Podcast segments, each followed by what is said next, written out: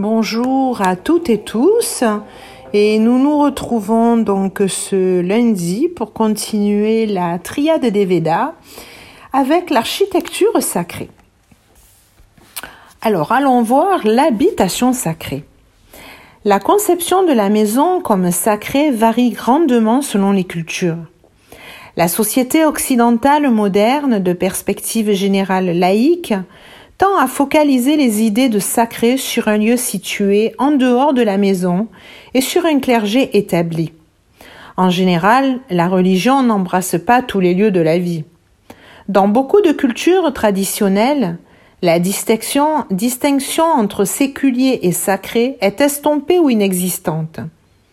Mais dans toute culture, une habitation est la démonstration visible, matérielle d'un mode de vie continu, et celui-ci étant souvent ressenti comme le juste mode de vie, elle peut exprimer un ordre et des valeurs éthiques estimées sacrées. Ainsi, même le foyer domestique s'utilisera avec créativité pour donner forme aux idées. La maison sera l'image matérielle d'une autre structure, comme le corps humain ou le cosmos que l'on avait vu. Parfois, plus qu'une simple reproduction de la structure d'une personne ou d'un animal, elle devient en fait un corps durant certains rites. Chez les Indiens Barasana de Colombie, la longue maison est la plupart du temps une demeure ordinaire. À chaque extrémité s'ouvre une porte, d'un côté pour les hommes, de l'autre pour les femmes et un passage central les relie. Chaque famille a son foyer aux extrémités. Les activités communautaires ont lieu au centre. Mais dans les rites transmettant des vérités mythiques, la maison personnifiée devient une figure mythique, l'énorme oiseau nommé Père-toi.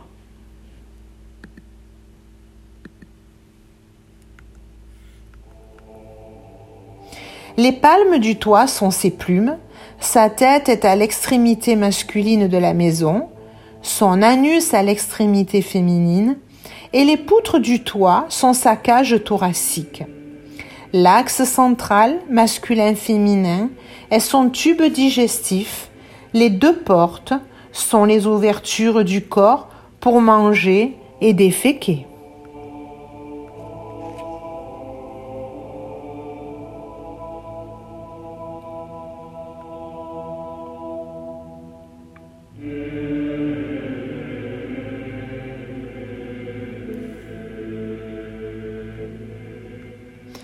En Asie du Sud-Est, la maison est considérée comme vivante, en partie parce qu'une force vitale imprègne tout.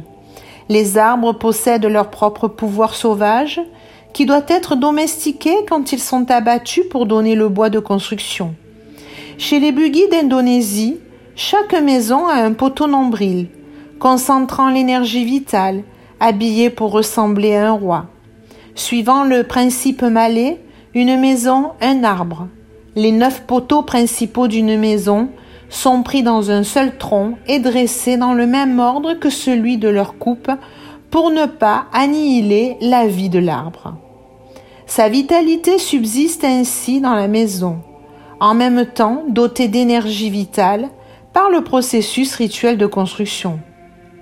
Cet arrière-plan de croyance destine les sculptures tant à la protection qu'à la décoration. En Asie du Sud-Est, la maison est foyer domestique et sanctuaire magique. Ses habitants en sont l'âme, que sa structure et ses sculptures servent à protéger. Les lignes des sculptures doivent rester fluides.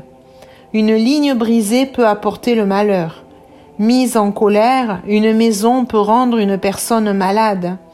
Et des cérémonies de guérison existent en cas d'offense. Si une maison est détruite par le feu et meurt, des rites de deuil sont accomplis. Voyons le lieu de réunion sacré. Dans de nombreuses sociétés, une maison de réunion, créant une communauté et niant les divisions sociales, est un espace particulier. Mais c'est souvent plus qu'un simple lieu d'assemblée. Elle peut être bâtie dans un dessin sacré et définir les gens de l'intérieur par rapport à ceux de l'extérieur. Elle est ainsi instrument de construction de la tradition et de l'identité. Chez les premiers chrétiens qui se réunissaient dans des bâtiments laïques existant déjà et ne construisirent pas d'église, elle fut une réaction au temple païen. Le christianisme primitif s'opposait au pouvoir associé de l'État et de la religion, où empereur et divinité étaient adorés côte à côte. Les humbles maisons de réunion des chrétiens étaient des lieux de prière et de foi commune. Les catacombes où ils enterraient leurs morts étaient perçus comme des lieux d'assemblée pour les défunts. À mesure que grandit l'Église officielle, une architecture spécifique se développa. Mais l'idéal de spiritualité manifeste dans une simple réunion de croyants se renouvela constamment. Les Quakers, société des Amis, l'ont conservé depuis le XVIIe siècle et leurs maisons de réunion sont souvent dans des bâtiments d'aspect séculier et ordinaire.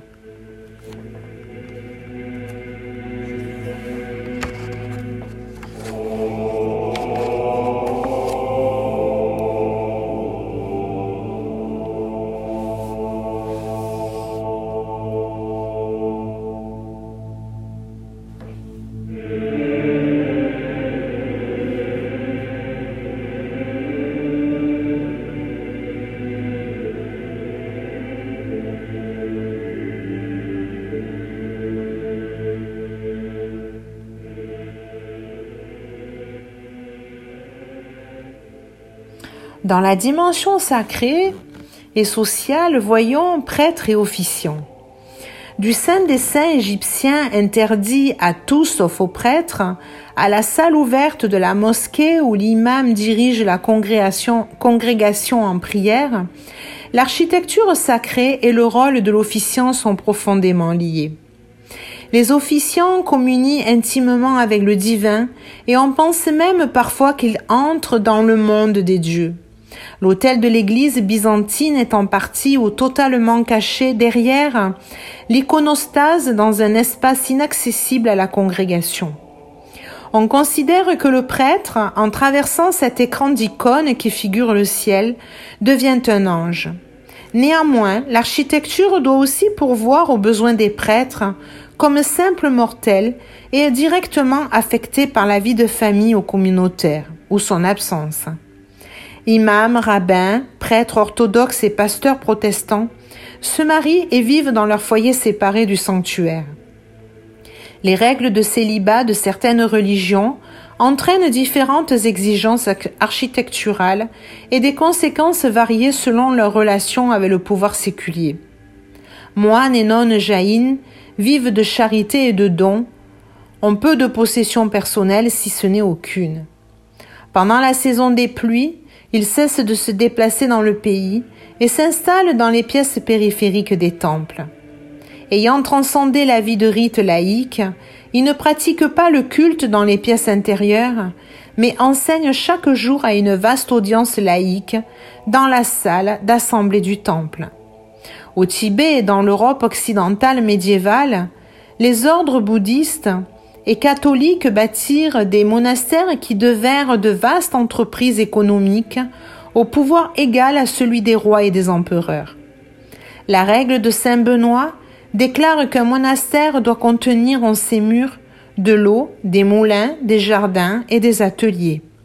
Bien des monastères bénédictins finirent par ressembler à de petites villes avec leurs propres boulangeries, brasseries, hôpitaux, fermes et ateliers entourant l'église et le chapitre.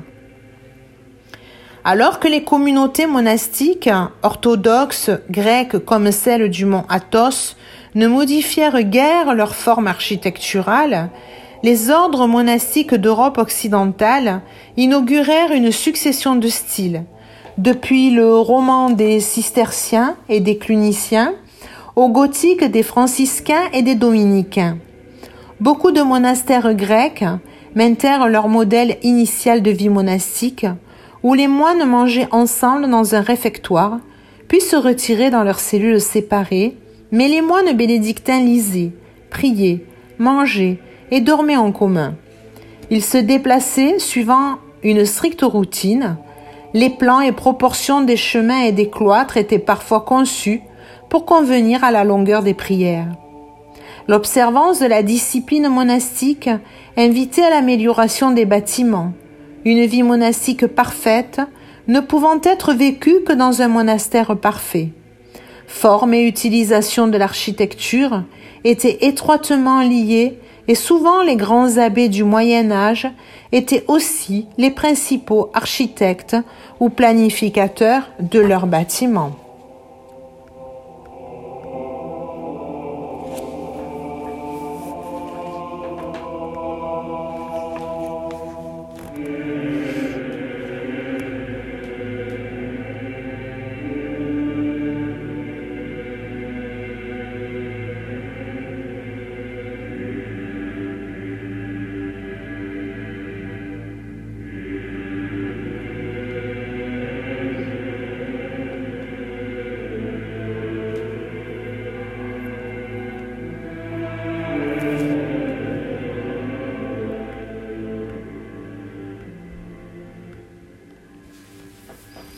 Le sacré, c'est aussi enseigner la foi. Longtemps dans l'histoire des hommes, l'enseignement a été inséparable de la religion, car les leçons essentielles concernaient le sens de la vie et le destin de l'âme.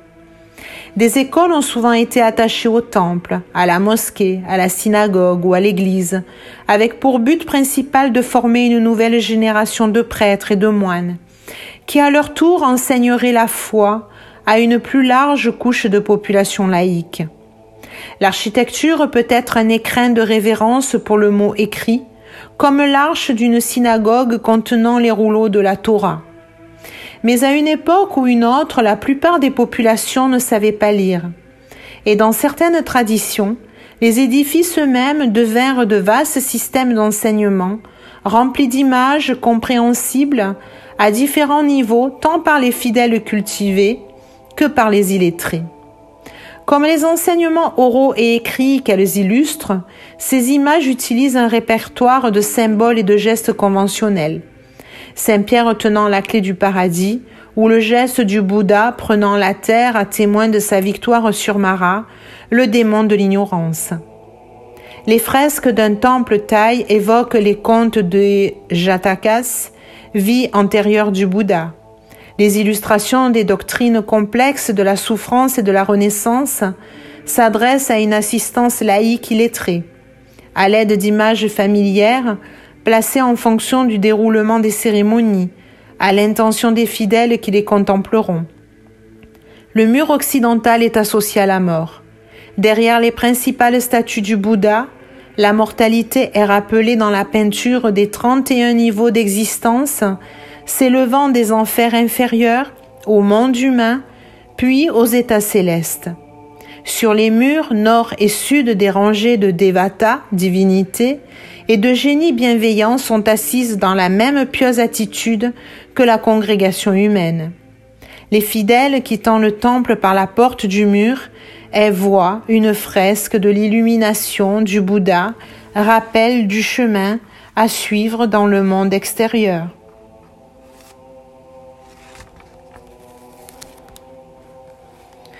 On va s'en arrêter là et puis on reprendra après les vacances de la Toussaint. Je vous souhaite une très belle semaine et à tout bientôt.